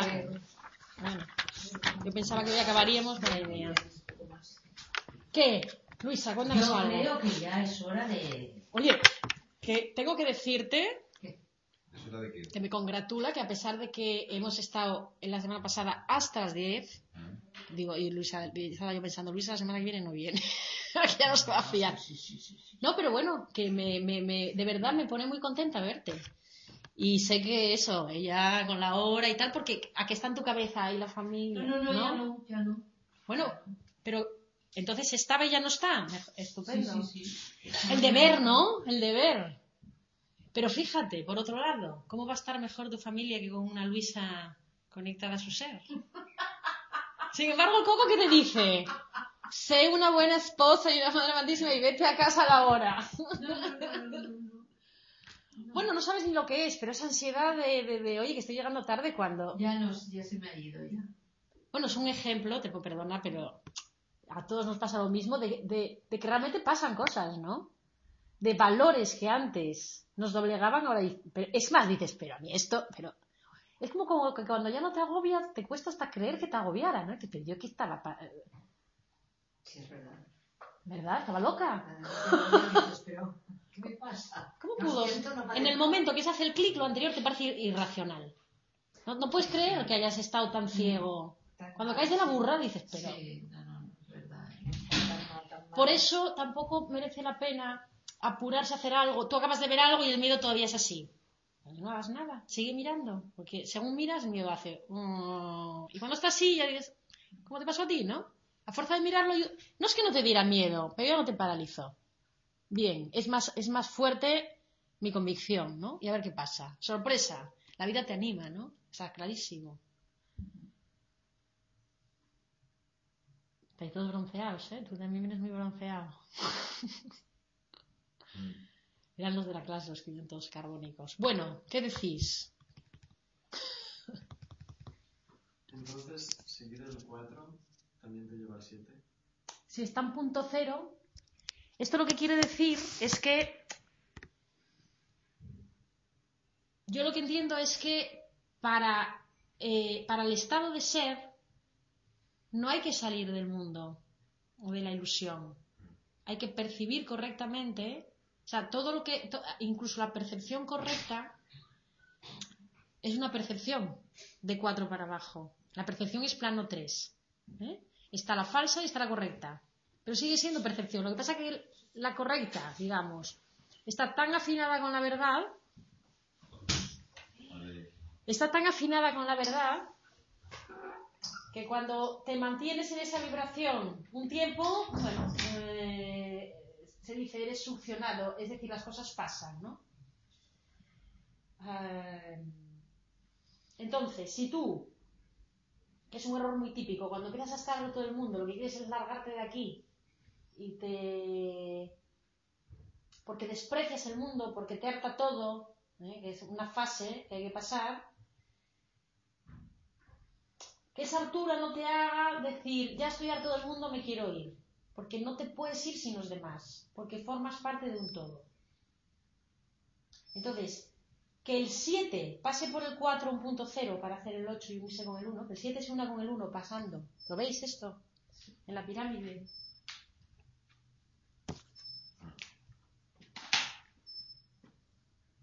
Este es el 4.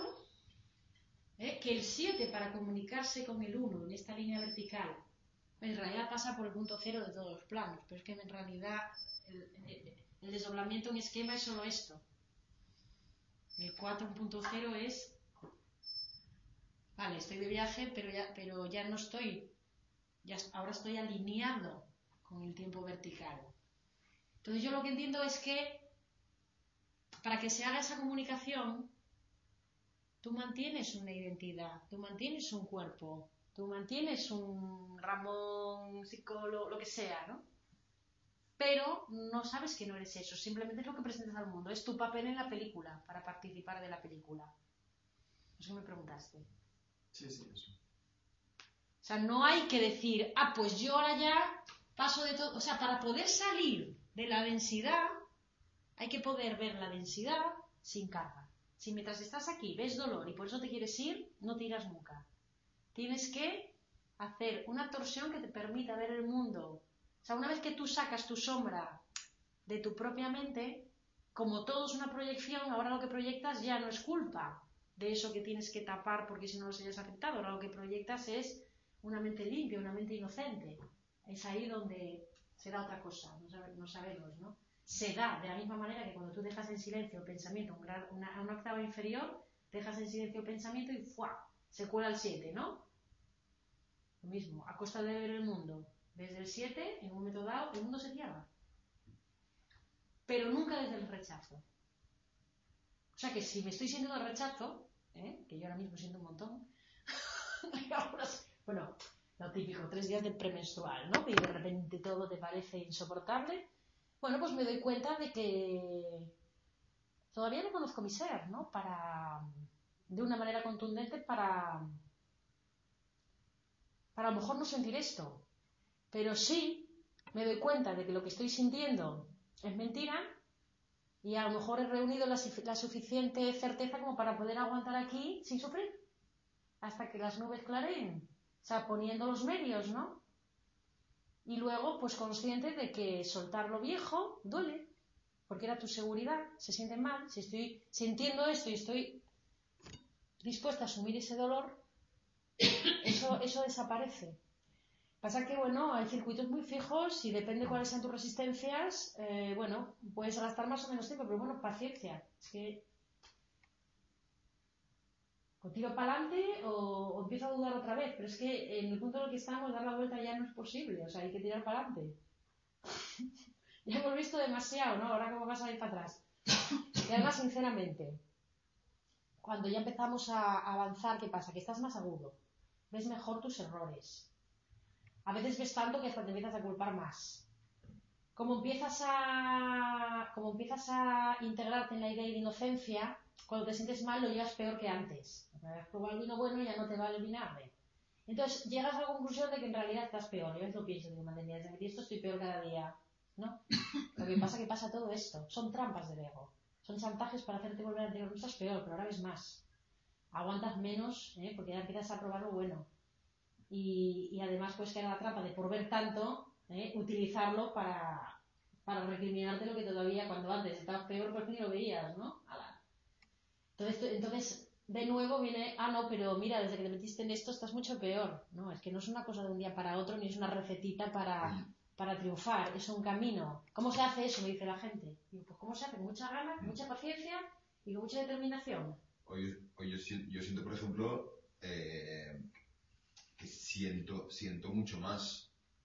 An- porque an- antes iban en... Que tú eres antes- un, eras un modelo, porque cada uno lo lleva, él era de, para no sufrir, no siento. Claro, y ahora siento mucho más, entonces, eh, yo Eso te ayer- puede abrumar. Ayer recibí un email que me que, que, que me eh, que no esperaba y dices, bueno, es que es que va de eso, es que va de sentir y, y, y lo que estás haciendo es para ¿no? Es- Vale sentir, pero ahora quien escucha la emoción ya no es el ser separado que te lleva a ir corriendo a sacártela de encima si es mala, sino quien lo escucha. bueno y, y, ace- y aceptas ese sentimiento, sea como sea, lo aceptas y entiendes que No, lo aceptas incluso es una guía de, de cómo estás pensando, ¿no? Porque si, te sient- si lo, si- se siente mal, algo que llega es porque tú o te estás culpando o sientes que estás perdiendo algo. Es una señal, en realidad es genial esa sensación. Hay que sentirla, es una alarma de, eh, semáforo en rojo, por ahí no. Puede llevarte tu tiempo, pero, pero no puedes anular la sensación, porque entonces no tienes la alarma. La cuestión es quién escucha esa sensación y quién la interpreta. E- Es lo que nos está hablando en este capítulo, cómo interpretar las emociones no para perseguir las buenas, entre comillas, y esquivar las malas, sino para que me guíen hacia la verdad o hacia la mentira, ¿no? A mí me pasa al revés, yo siempre he sentido desbordar la mente. Mm. Y ahora me está pasando que me siento más fría. Y, me- y esto, mis valores, es malo. Mm. ¿Entiendes? Digo, ¿pero qué pasa, no? Me estoy perdiendo, ¿cómo soy capaz de hacer esto? Por eso, lo mismo, el chantaje me lleva, no, vete a lo de siempre y entra en el drama, ¿no? ¿Qué es esto? ¿Qué- ¿Cómo puede ser? Eh, Es como que si algo que te sufrir, de repente soy capaz de no, ya viene algo diciendo, ¿y cómo eres de insensible? No te importa lo demás. Yo, no, no, o sea, ahora que le das la vuelta, ves, ves que eso te puede enganchar al principio, pero es que la manera de amar a los demás es precisamente respetar esa unión interna. Esa es la manera de amar a los demás. Eh, y fíjate, no sé si te lo decía el otro día, que como, como empieza a ser una cosa muy clara que las relaciones estaban basadas en el uso, ahora que has visto eso, y es, que, es que literalmente no sé cómo relacionarme sin usar, porque es que no conocía otra forma. Entonces ahora estoy en un momento en que no me apetece la relación. Prueban. Digo, vale, ahora que he decidido que no me voy a aprovechar y no voy a usar el mundo, me voy a comer mi dolor, resulta que no tengo ganas de relacionarme. O sea, ¿en qué se basaban mis relaciones? Suena fatal y se siente mal, pero es estupendo. Ahora, si puedes aguantar aquí un rato, tiene que venir una nueva manera de relacionar, tiene que surgir una nueva manera de relacionarse en algún momento, ¿no? soy yo tan importante que necesito que los demás, o sea, que necesitan de, como insensible, porque, o sea, cada uno tiene su ego, uno corta con las emociones para no sentir, otro se desbordan las emociones y cree que eso es, pues, sentimiento, amor, llámalo como quieras, y cada uno tiene su película, ¿no? Su configuración, su programa, cada uno tiene su programa. Por eso desde fuera, desde los hechos, nunca sabemos lo que es verdad, lo que es mentira, lo que es, lo que es correcto, lo que no. Cada uno tiene que ir así porque externamente lo que para ti es ir a favor del ego, a lo mejor para mí es ir en contra. No hay que Todo depende de, de mi circuito fijo hacia donde me lleve. Leer un libro puede ser para ti una cosa buenísima y para mí puede ser un refugio, una cosa malísima. Exacto. ¿no? Todo- Para uno puede es- ser una adicción y para otro puede ser eh, algo nuevo que empieza a producirle... Todo es desde la, la motivación desde donde haces eso. Exacto. La cuestión, la pregunta es, ¿qué, qué, pa- qué en mí ha tomado esta decisión? ¿Qué busco? ¿Para qué hago esto? El para qué nos, nos, nos saca el uso, pero vamos, como una, como una madalena en el horno, ¿no?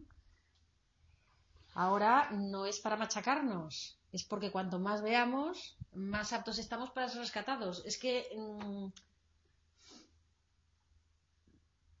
todas estas cosas hablamos siempre, pero son trampas tan férreas que hay que decir una y otra vez porque el que esté pasando por esto, pues de repente dice, ostras, se vuelve a situar, ¿no? Porque si no la cabeza te puede llevar y, el que no, bueno, pues a fuerza de vueltas y de vueltas y de leer y de leer, ¿eh? y de meter mucho la pata, pero bueno, los errores cuando los cometes los ves. Cuando los reprimes para quedar bien, no los ves. ¿Eh? Ahora, una vez que lo viste, marcha corriendo, ¿eh? Mete el silencio. A ver qué, qué otra cosa te cuentan. Bueno, lo dejamos.